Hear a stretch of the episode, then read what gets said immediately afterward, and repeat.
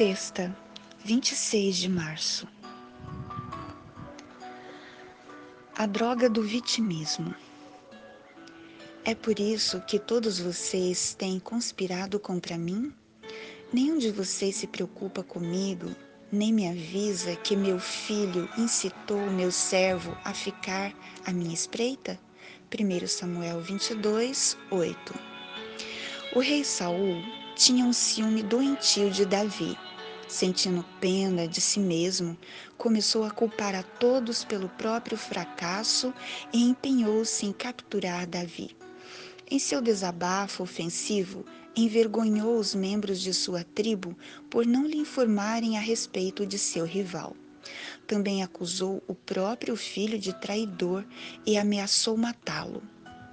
Tamanho era o seu desequilíbrio. O vitimismo é uma droga.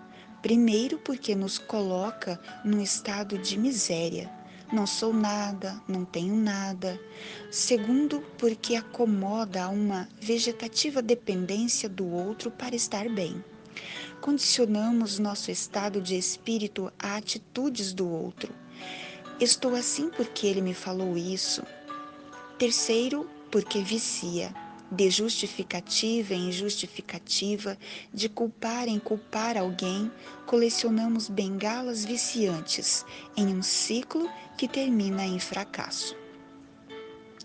Há pais, amigos e líderes que não percebem quanto estão carimbando filhos, amigos e outros com fracasso, por oferecerem a eles excesso de misericórdia, que já não é mais misericórdia, mas conivência. Além de misericórdia, que as pessoas sejam incentivadas a ir à luta, a levantar e agir, a desenvolver a autonomia, a aprender com o fracasso. Autocomiseração, vitimismo e conivência são formas limitantes de viver e de influenciar alguém. O vitimista precisa reconhecer sua condição e substituir essas crenças mentirosas por crenças verdadeiras e insistir na quebra desse vício é preciso considerar que ninguém realmente vai alcançar algo sem ousar, fracassar, insistir, acreditar que pode vencer e sem aprender com os próprios erros. No dia a dia, há momentos de decepção com alguém ou algo, de tristeza, introspecção e lágrimas. Isso está no script de todos nós e não é vitimismo. Mas apropriar-se dessa situação, desligar o motor e ficar parado nesse estacionamento é escolha.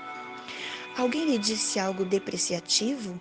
Você pode levar a sério ou não, acreditar ou não.